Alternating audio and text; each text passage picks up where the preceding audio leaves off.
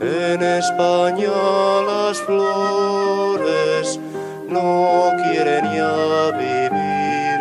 Éxodo español a 12 nudos por hora. Porque el pueblo español El descubrimiento de la Nueva América.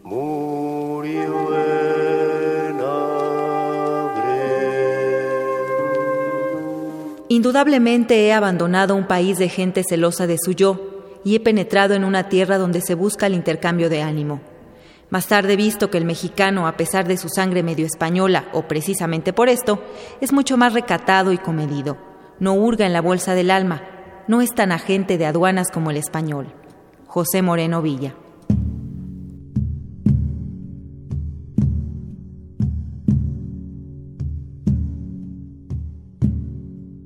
Los barcos de la libertad llegaron a México gracias al esfuerzo diplomático y de las organizaciones CETARE y JARE que administraron el dinero del Tesoro español incautado para establecer acciones de arribo y albergue a los pasajeros. Según el boletín al Servicio de Emigración Española, en septiembre de 1939, unos 5.787 pasajeros viajaron en los buques Sinaya, Mexic y el Ipanema. Desde 1937 hasta 1942 se calcula que llegaron en barco al país cerca de 22.000 refugiados.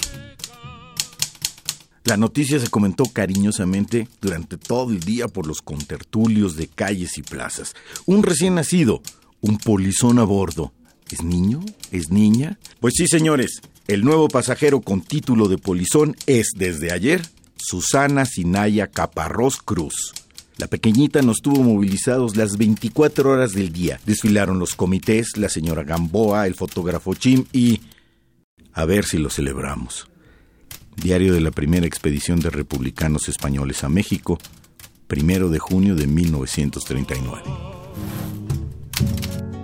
Con 112 metros de longitud y 12.000 toneladas, el Sinaya surcó el 23 de mayo de 1939 del puerto de St. en Francia a América. Y a lo largo de los 18 días de travesía, el navío, al igual que el Ipanema y el Mexic, elaboró periódicos de viaje en los que no solo contaban los acontecimientos diarios, sino también se proveía de datos de México y se informaba sobre la situación política del mundo. Habla Carmen Tagüeña, hija del teniente coronel Manuel Tagüeña, uno de los héroes del ejército republicano. En el Sinaya venían médicos, profesores, arquitectos, ingenieros, obreros, químicos, campesinos, familias enteras que harían de nuestra patria la suya al integrarse al trabajo en universidades, en empresas, en fábricas, en los distintos oficios y en la agricultura.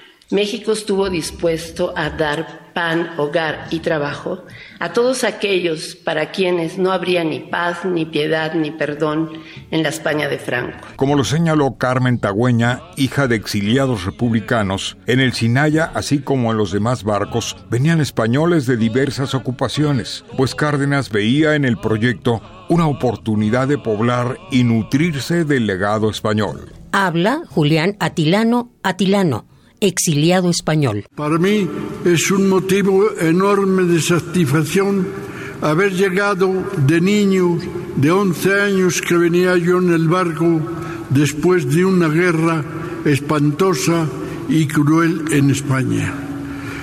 En campos de concentración en Francia, al llegar a Veracruz, fueron lágrimas de alegría.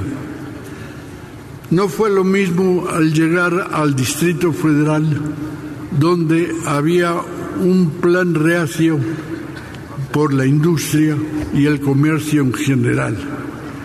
No nos tenían confianza y era perder mucho el tiempo. Todos queríamos trabajar, queríamos rehacer nuestras vidas y volver a ser como humanos, tener que comer y tener que decir las cosas. Su adaptación en México será más fácil y más definitiva que la de los ciudadanos de otros países, cuyo proceso de asimilación es más lento y a veces incompleto. De tal manera que el país puede aprovechar la oportunidad para llenar los vacíos de población que se dejan sentir en ciertos sectores, y para desarrollar la riqueza y potencialidad de medios de producción con la ayuda de estos inmigrantes. Lázaro Cárdenas, 12 de abril de 1939. Al pueblo y a las flores no los mata el fusil. Éxodo español a 12 nudos por hora. Radio UNAM, experiencia sonora.